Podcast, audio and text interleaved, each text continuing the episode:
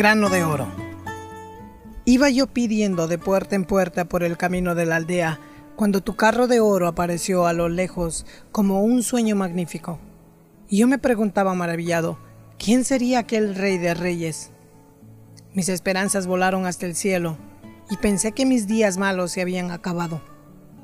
Y me quedé aguardando limosnas espontáneas, tesoros derramados por el polvo. La carroza se paró por mi lado, me miraste y bajaste sonriendo. Sentí que la felicidad de la vida había llegado al fin. Y de pronto, tú me tendiste la diestra diciéndome, ¿puedes darme alguna cosa? ¿Qué ocurrencia de tu realeza? Pedirle algo a un mendigo. Yo estaba confuso y no sabía qué hacer. Luego saqué despacio de mi saco un granito de trigo y te lo di.